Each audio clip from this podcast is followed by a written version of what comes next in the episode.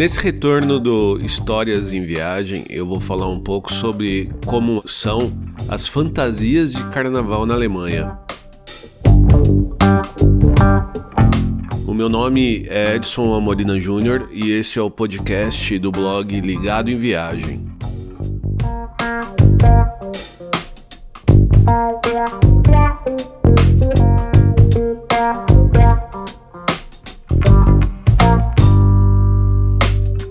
Carnaval já tá quase aí, já tá chegando. Você tá vendo um monte de bloquinhos já, já se espalhando pela cidade. Você já deve estar tá escolhendo a sua fantasia, as cores do glitter e se preparando para pular muito. Isso se você não for daqueles que na verdade quer fugir do carnaval, ir para um lugar tranquilo, assistir um filme, ler um livro, ou mesmo pegar uma praia e aproveitar os dias de sol ou de chuva que podem ter, não é?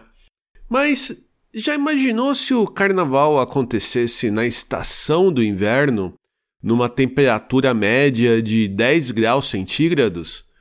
Pois é, na Alemanha é desse jeito. E como será então que os foliões alemães se vestem?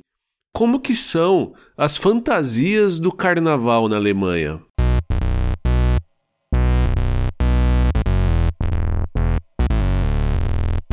As fantasias alemãs são muito mais fechadas do que as brasileiras. É, principalmente pelo frio, claro, mas também por uma herança histórica e cultural.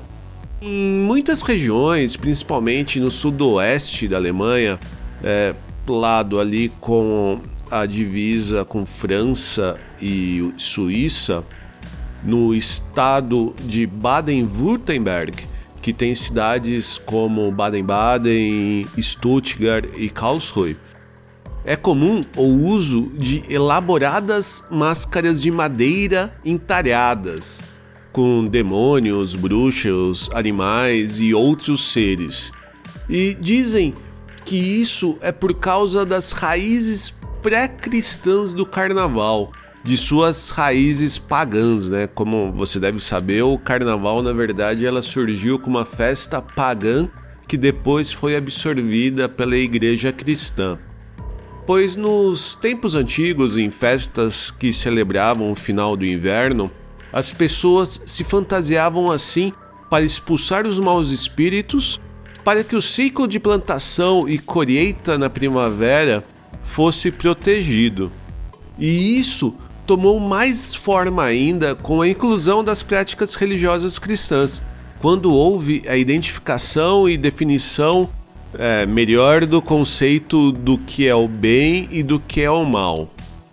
Mas, apesar desse tema mais pesado, com máscaras realmente até feias e assustadoras, principalmente para as crianças, os trajes são coloridos, brilhantes e mostram um pouco da felicidade do frio que está indo embora e da chegada da primavera. No final, é uma experiência bem diferente, bem interessante, muito bonita de se acompanhar. Uma outra curiosidade sobre as fantasias alemãs é que muitos clubes, grupos e até mesmo famílias possuem máscaras e fantasias específicas que passam de geração em geração.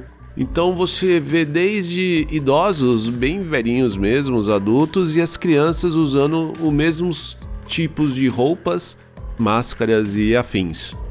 Mas claro que, apesar dessa herança cultural, você vai encontrar fantasias de diabinha sexy ou de um salva-vidas molhado, mas isso muito mais em lugares fechados, como clubes e festas privadas ou nas grandes cidades que cada vez mais estão perdendo essa influência histórica e tendo muito mais uma influência multicultural mundial.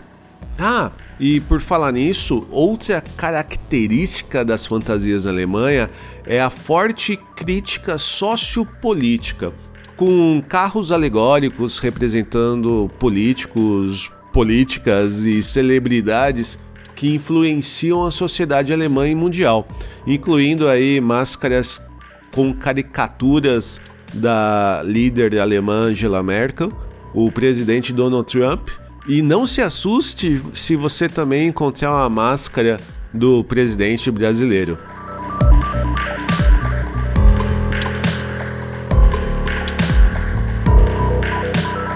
E é isso. Espero que você tenha curtido o retorno mesmo que pocket do nosso podcast Histórias de Viagem.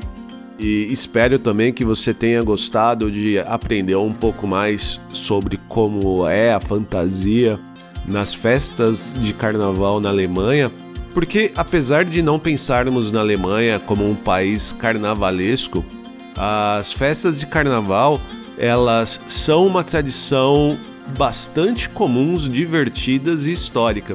E você vai encontrar isso em diversas cidades e regiões por aqui. Vale muito a pena conhecer. Um beijo e até logo!